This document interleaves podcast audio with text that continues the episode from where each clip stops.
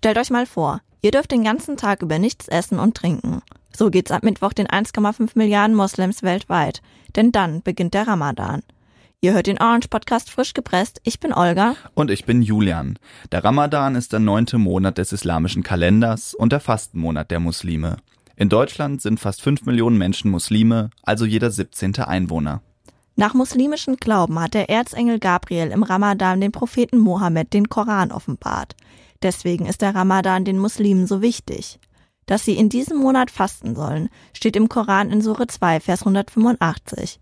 Übersetzt steht hier, Wer von euch in dem Monat zugegen ist, der soll in ihm fasten. Der Koran ist das heilige Buch der Moslems, so wie die Bibel im Christentum. Fasten im Ramadan heißt konkret kein Essen und Trinken zwischen Sonnenaufgang und Sonnenuntergang, also ungefähr von halb sechs morgens bis abends um halb zehn.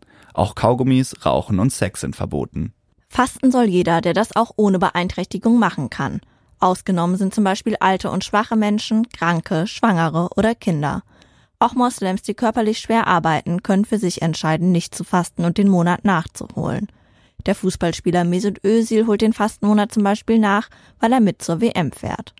Chronisch Kranke und Alte können aber auch eine Ersatzleistung bringen, wie das Spenden einer Mahlzeit.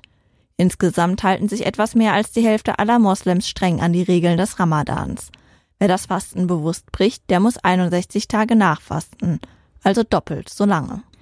Ein Monat im islamischen Kalender ist kürzer als im gregorianischen Sonnenkalender, nachdem in Deutschland die Monate festgelegt werden.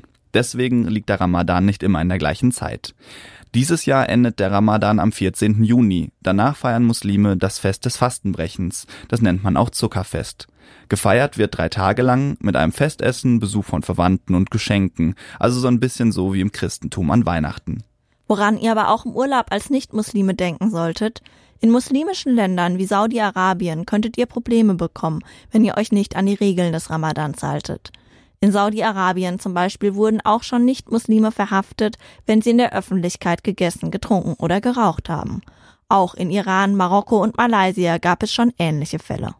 Das war's von uns. Danke fürs Zuhören. Ihr hört uns in zwei Wochen wieder und gebt uns gerne weiter Feedback.